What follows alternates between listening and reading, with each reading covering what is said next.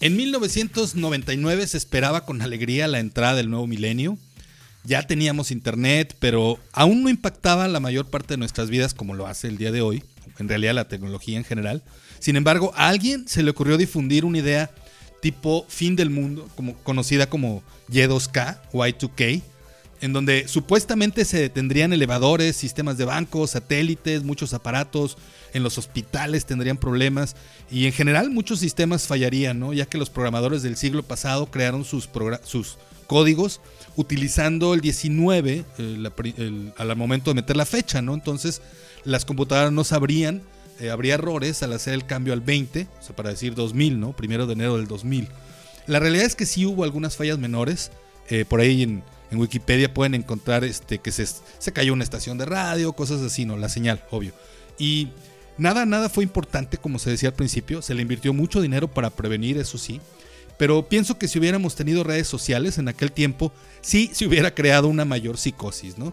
Eh, fue una buena forma de entrar al nuevo milenio, de, ver cómo la tecnología nos empezaba a impactar a nivel colectivo, a nivel masivo. Y, bueno, pues de eso vamos a platicar el día de hoy precisamente, ¿no? Cómo la tecnología impacta la vida de nuestros clientes, en nuestros negocios y nuestra propia vida y cómo podemos enfrentarlo, ¿no? Entonces, eh, pues vamos a dar comienzo. Bienvenido a mi podcast.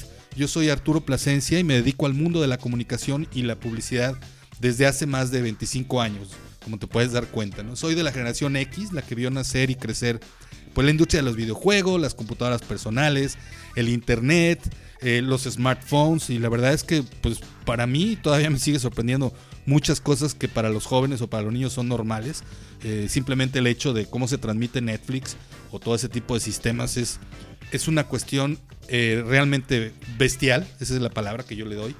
El, el, hecho de que puedas ver en tu teléfono una película en calidad 4K al menos es impresionante, ¿no? Entonces, eh, todo esto pues, pues nos impacta, ¿no? Y comencé este episodio hablando del, del Y2K porque últimamente me he topado con muchas personas en, vivo, eh, físicamente, que siento que se están rezagando en el manejo de la tecnología en sus vidas, ¿no?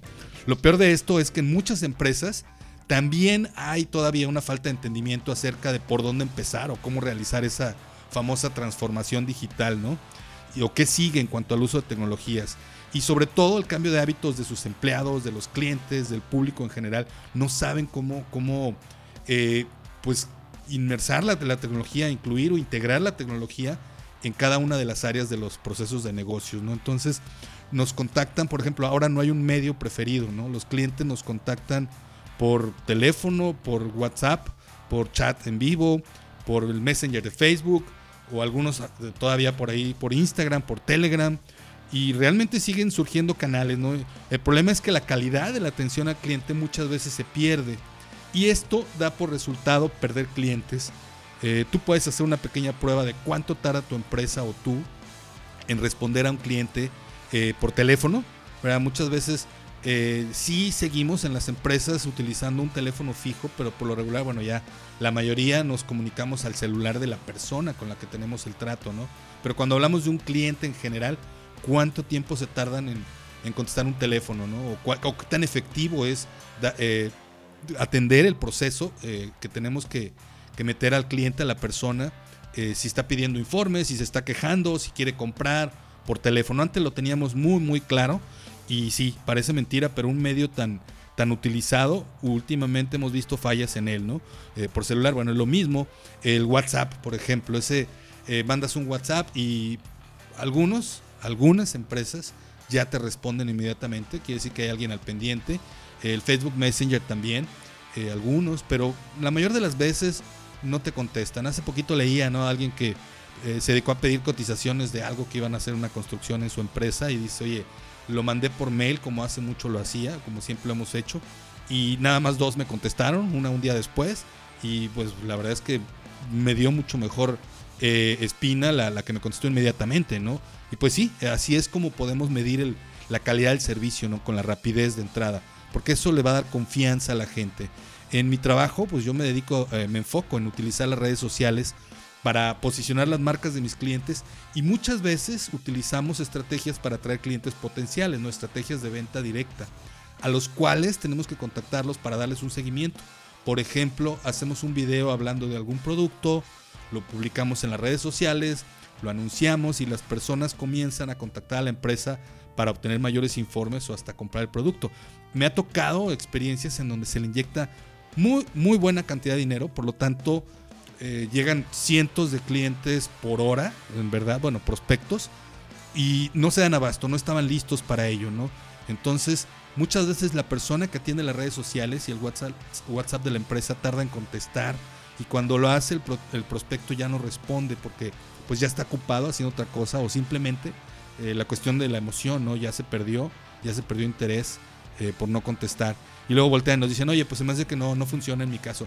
Pues claro, ahí vemos los tiempos y pues si le contestaste a las tres horas o al siguiente día o dos días después, pues habló bastante mal de tu empresa. Realmente en lugar de un beneficio, pues vas a tener un perjuicio, ¿no? Te voy a hacer unas, unas pequeñas sugerencias para mejorar la calidad de atención al cliente y sobre todo dejar de perder ventas y clientes por no contestar a tiempo.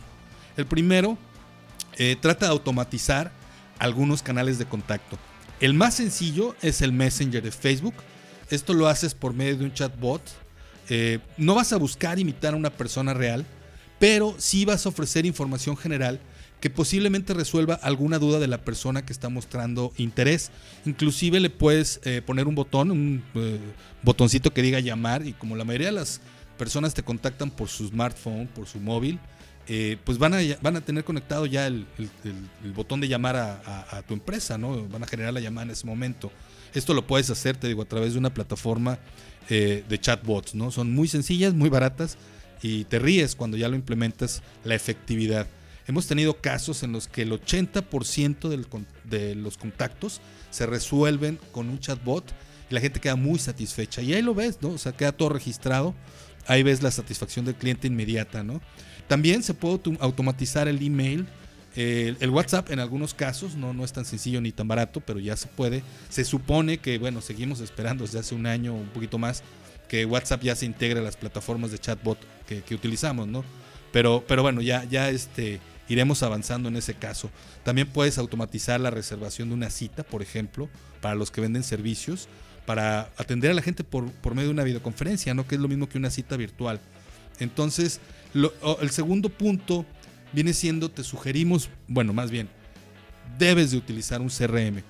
Y parece increíble, ¿eh? Yo te voy a decir, la primera vez que me dijo un cliente hace, no sé, debió haber sido precisamente en el noventa y tantos, eh, los CRMs es, es algo que va a impactar, que, que, va a entrar, métete a ese negocio y demás. Me lo sugirió, ¿no? Una persona de tecnología y me compré un libro de CRM, la verdad es que sí, es impresionante, pero, pero es más impresionante pensar, y, bueno, soy testigo de ello, cuántas empresas no cuentan con un CRM en sus procesos comerciales. Sus vendedores siguen utilizando hojas de, de cálculo, Excel, este, para, para llevar el seguimiento de sus clientes, ¿no? O el Outlook o, el Gmail o cosas así. Mm, la verdad es que ahí eh, te va a ayudar muchísimo utilizar un CRM y podrás tener el expediente de miles de personas que ya saben de tu marca.